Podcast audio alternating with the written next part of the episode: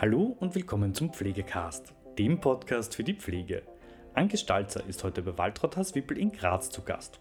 Waltraud Wippel ist Pflegedienstleiterin in den geriatrischen Gesundheitszentren der Stadt Graz, seit 40 Jahren in der Pflege tätig und spricht mit Anke Stalzer unter anderem über die Professionalisierung der Pflege, was sie jungen Kolleginnen mit auf den Weg geben möchte und wo sie die Pflege 2040 sieht. Viel Spaß mit der heutigen Folge! Heute bin ich zu Gast in den geriatrischen Gesundheitszentren der Stadt Graz. Meine Gastgeberin ist die Pflegedienstleiterin Waltraud Haas-Wippel. Waltraud Haas-Wippel ist schon seit 25 Jahren Pflegedienstleiterin der geriatrischen Gesundheitszentren der Stadt Graz. Was besonders beeindruckend ist, schon bedeutend mehr als 40 Jahren ist sie diplomierte Gesundheits- und Krankenpflegerin. Sie ist Gerontologin, gerichtlich beeidete Sachverständige für Gesundheits- und Krankenpflege. Sie ist ganz aktiv äh, berufspolitisch, vor allem wenn es um Pflegepersonal-Schlüsselberechnungen äh, geht. Und sie ist Ehefrau, Mutter und stolze Hundebesitzerin. Danke für die Einladung, dass ich dich besuchen kommen darf. Danke, dass du da bist. Qualität in der Gesundheits- und Krankenpflege ist dir seit vielen Jahrzehnten ein großes Anliegen.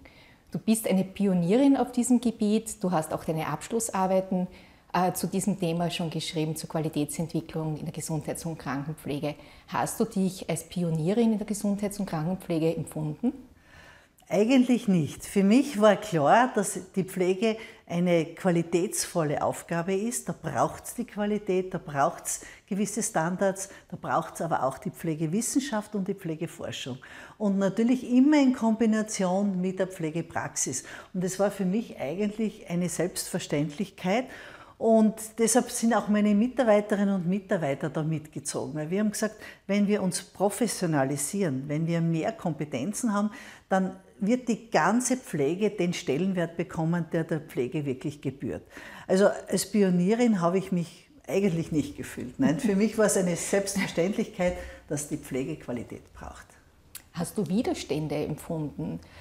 Ja, es hat schon Fragen gegeben, überhaupt wie es damals äh, um die Akademisierung gegangen ist. Ist es notwendig? Braucht man nicht nur Herz und Hand?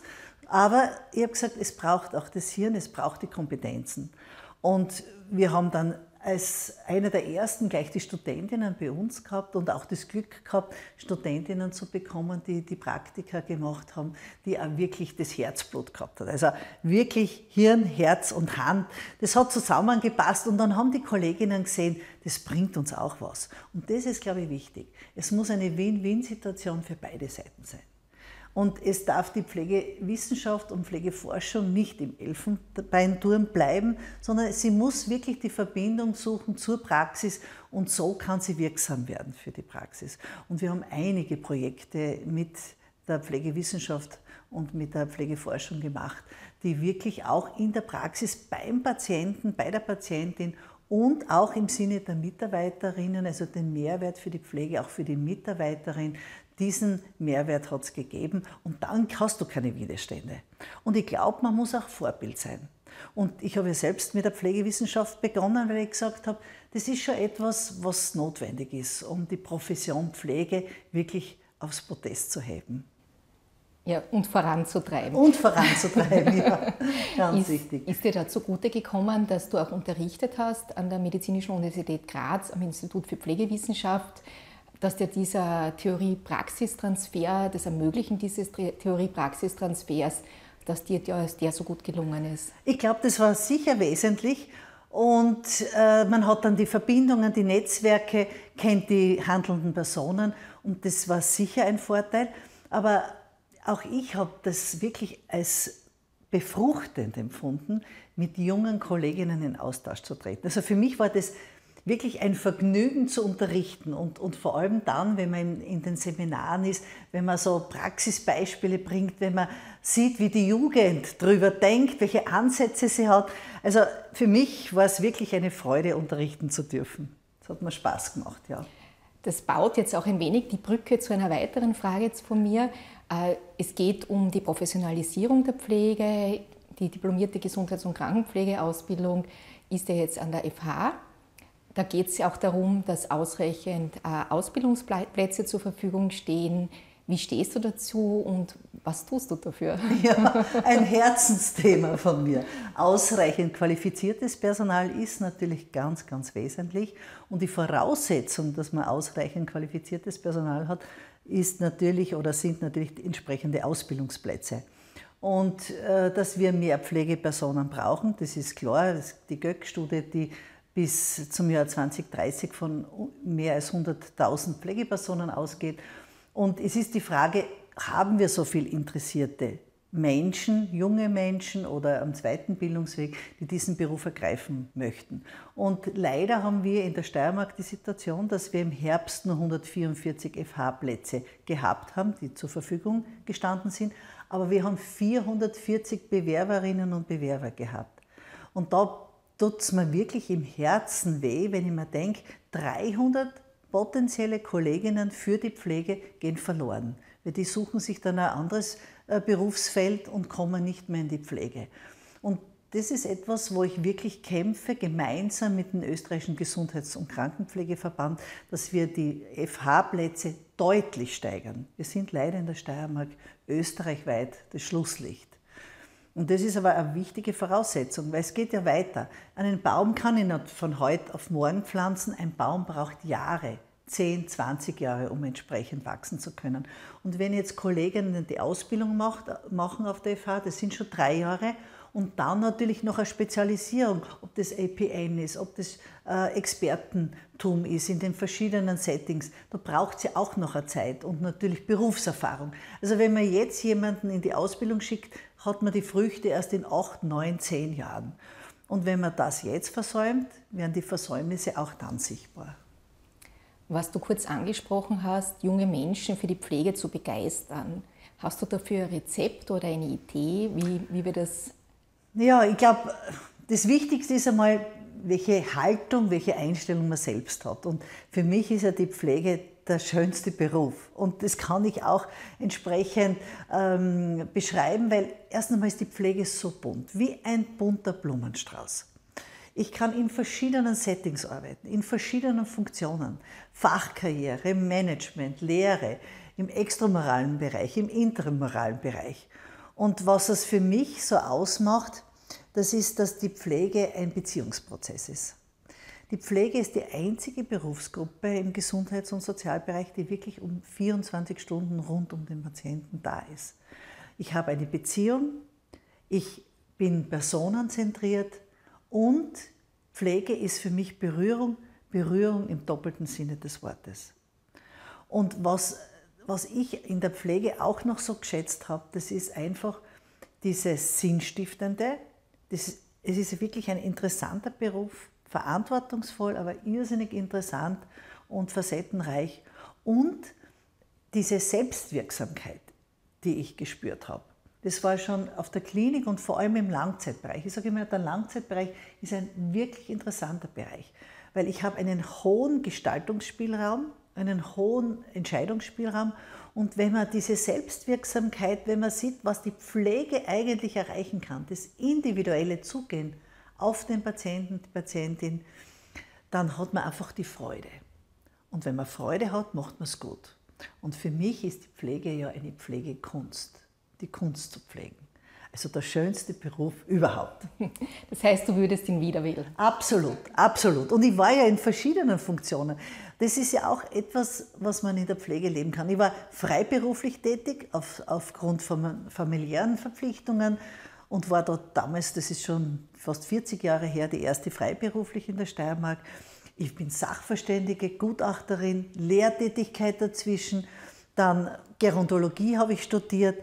Also die Pflege ist einfach so vielfältig und das ist das Schöne. Das heißt, du hast deine Kreativität voll ausleben können in diesem Beruf. Ja, also Kreativität ist sicher auch so ein Aspekt in der Pflege, der interessierten, neugierigen Menschen, so wie ich es bin, zugutekommt. Und Kreativität, das ist Individuelle und das wirklich das Personenzentrierte, das ist schon ein wichtiger Aspekt, ja. Wenn du jetzt so Kreativität, so kreativ bist, was Pflege betrifft, wo siehst du die Pflege 2040? Darf ich da Wünsche äußern? Gerne. Also die Pflege sollte diesen Stellenwert bekommen. Es sollte der Pflegeberuf ein Wunschberuf werden. Also die Attraktivität und das Image müssen wirklich gesteigert werden. Und da sind die Politikerinnen und Politiker wirklich gefordert, Verantwortungsträger, weil da braucht es auf der Makroebene entsprechende Strukturen. Also es muss wirklich ein einheitliches ähm, Personalberechnungsmodell geben in Österreich. Es kann nicht jedes Bundesland unterschiedliche Personalschlüssel haben. Es braucht Qualitätsvergaben. Es braucht aber auch in den Betrieben, in den Spitälern, Pflegewohnheimen, aber auch im extramoralen Bereich Rahmenbedingungen, die passen. Die passen für die Patientinnen und Patienten, aber auch für die Mitarbeiterinnen. Es gibt die Generation Y, die hat andere Ansprüche. Und generell sollte man so ein lebensphasenorientiertes ähm, Arbeitszeitgesetz haben. Man sollte Dienstzeiten, je nachdem, wie der Wunsch ist, das ändert sich ja laufend, äh, da sollte man den Mitarbeitern entgegenkommen. Karriereplanung, Fort- und Weiterbildungen. Also wir haben ja so viele Möglichkeiten, auch uns zu qualifizieren. Und das ist wichtig. Und natürlich, ich sage immer, APN und das Expertentum, das ist der Königsweg in der Pflege. Aber nicht nur jetzt aus, Qualitäts, aus der Qualitätssicht, sondern es muss auch honoriert werden. Also monetäre Anerkennung ist auch wichtig. Und da muss man wirklich österreichweit ein System finden, dass das auch bezahlt wird. Und was ich mir wünsche für die Pflege 2040 ist schon auch, dass wir stolze, dass wir selbstbewusste dass wir mutige Pflegepersonen haben. Und die sollen sich auch berufspolitisch und auch politisch engagieren. Weil ein großer Wunsch ist auch, der äh, aus meiner Sicht in Österreich wirklich viel zu wenig gelebt wird, dass die Pflege wenn es um gesellschaftspolitische Entscheidungen geht und vor allem gesundheits- und sozialpolitische Entscheidungen geht, dass die Pflege nicht einbezogen wird oder sehr selten und dass man sich fast reindrängen muss, um die Pflege entsprechend zu vertreten. Das ist in anderen skandinavischen Ländern oder im angloamerikanischen Bereich ist es üblich, wenn es um Pflege geht, dass die Pflege das Sprachrohr ist für die Pflege. Ich könnte auch nicht für einen Mechaniker reden oder für einen Tischler, aber in der Pflege, da habe ich oft das Gefühl, dass die Pflege von bestimmten Verantwortungsträgern als beliebig gesehen wird. Pflege kann jeder, jeder kann mitreden. Pflege ist hochprofessionell und die Pflege kann nur durch die Pflegepersonen selbst vertreten werden. Das ist meine tiefste Überzeugung. Du sprichst von politischem Vertreten der Pflege, also von Vertreten der Pflege in der Politik. Du selbst warst ja Gemeinderätin. Mhm. War es dir dort äh, leichter möglich, der Pflege eine Stimme zu geben? Absolut. Ich muss auch sagen, das war ein Grund neben meiner berufspolitischen Tätigkeit im ÖGKV und in anderen Gremien, das war der Hauptgrund, warum ich in die Politik gehe. Und das waren fast zehn Jahre, waren spannende Jahre als Gemeinderätin in der Stadt Graz. Und da habe ich natürlich meine Profession in erster Linie ähm, der Pflege gewidmet, weil ich war Gesundheitssprecherin und äh, Sprecherin für Pflege. Das war natürlich einiges, was ich da an Anträgen und ja, angestoßen habe. Und das war eine wichtige Zeit und eine Zeit, die ich nicht missen möchte. Aber ich kann nur alle Pflegepersonen ermuntern und ermutigen, sich berufspolitisch, aber auch politisch zu betätigen. Weil Ärzte, ob das jetzt Gemeinderat, Landtag, Nationalrat ist, Ärzte sind stark vertreten. Und die größte Berufsgruppe, die Pflege, ist sehr rar in diesen Gremien. Und das hat natürlich dann auch Auswirkungen. Du hast von Lebensphasenorientierung gesprochen. Du begibst dich ja bald in eine neue Lebensphase. Ja. Welche Ideen, Wünsche, Pläne hast du für diese Zeit und wird die Pflege dich dann ganz verlieren? Nein, die Pflege wird mich nicht verlieren. Das Herzblut gehört der Pflege. Ich werde weiter berufspolitisch arbeiten im österreichischen Gesundheits- und Krankenpflegeverband Steiermark. Dann bin ich noch Sachverständige bzw. Gutachterin und ja, also Vortragstätigkeit, es wird mir nicht langweilig werden. Aber natürlich Familie und zur Familie gehört auch unser Merlin, unser Labradudel, du hast es eh schon angesprochen dazu. Das wird natürlich mehr an Zeitressourcen ermöglichen, also für die Familie. Dann ja, Lesen, Musik, das sind halt die Dinge, die ich dann, und meine Enkelkinder vor allem, die in der Schweiz leben, darauf freue ich mich schon, ja. Du hast ja vor kurzem noch eine neue Ausbildung begonnen und dann abgeschlossen. Wie wird es damit ausschauen? Ja, ich weiß, was du jetzt meinst. Ich habe äh, die Astrologie-Ausbildung gemacht, weil ich einmal eigentlich für die Pension einmal ganz was anderes machen wollte und habe die abgeschlossen und habe sie jetzt quasi ruhend gestellt. Aber das ist auch so ein Betätigungsfeld, was mich sicher interessiert und das ich sicher auch in der Pension weitermachen möchte. Es ist etwas ganz anderes, aber das braucht es einmal. Gell? Und ich habe auch eine Freundin, die hat mich eigentlich dazu gebracht, die hat immer so geschwärmt und hat mir immer äh, gezeigt, wie das alles zusammenhängt. Und es ist interessant, ja. Und dann habe ich natürlich für den Garten ich mehr Zeit und für Freunde, das muss ich schon sagen, Freunde kommen oft zu kurz und da freue ich mich schon. Ein gutes Essen mit einem Glas Wein und ein die Diskussion mit Freundinnen und Freunden. Das ist sicher dann in der Pension auch ein Schwerpunkt.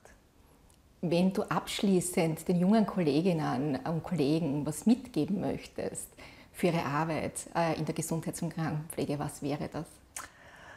Also den jungen Kolleginnen würde ich sagen, lasst euch ja nicht verunsichern, diesen wunderschönen Beruf zu ergreifen. Seid mutig, die Kompetenzen aneignen und dann die Pflege vertreten. Und wirklich in jeder, für jede Kollegin gibt es ein Betätigungsfeld. Wir haben ja so viele Möglichkeiten. Und sich nicht davor zurückscheuen oder, oder ähm, dass man wirklich neue äh, Aufgaben übernimmt. Ob das jetzt ein School Nurse ist, ein Nurse-led Clinics. Wenn du früher gefragt hast, was so mein Wunsch wäre. Eine Nurse-led Clinics, das wäre mein Wunsch. Und ich finde, die Pflege soll sowieso in den obersten Führungsetagen in allen Settings angesiedelt sein. Und da braucht es auch Mut, Stärke, Selbstbewusstsein und auch ja, den Wunsch, Karriere zu machen. Und in der Pflege kann man Karriere machen. Fachlich, Management, Lehre, es ist wirklich so bunt und so vielfältig und facettenreich. Und nur nicht ent, äh, entmutigen lassen. Das wäre wirklich, ihr schafft es und es ist der schönste Beruf. Ich bedanke mich herzlich für das nette Gespräch. Ich sage danke. danke. Danke. Ja, das war es auch schon wieder mit der heutigen Folge Pflegecast. Wenn Ihnen diese Folge gefallen hat, freuen wir uns, wenn Sie unseren Podcast abonnieren. Weitere Informationen zum Thema Pflege und allem, was dazugehört, finden Sie auf unserer Webseite www.pflegenetz.at oder unserem YouTube-Kanal Pflegenetz und unseren Social-Media-Kanälen. Alle Links zur aktuellen Folge sowie unseren Webseiten finden Sie in der Beschreibung. Bis zum nächsten Mal.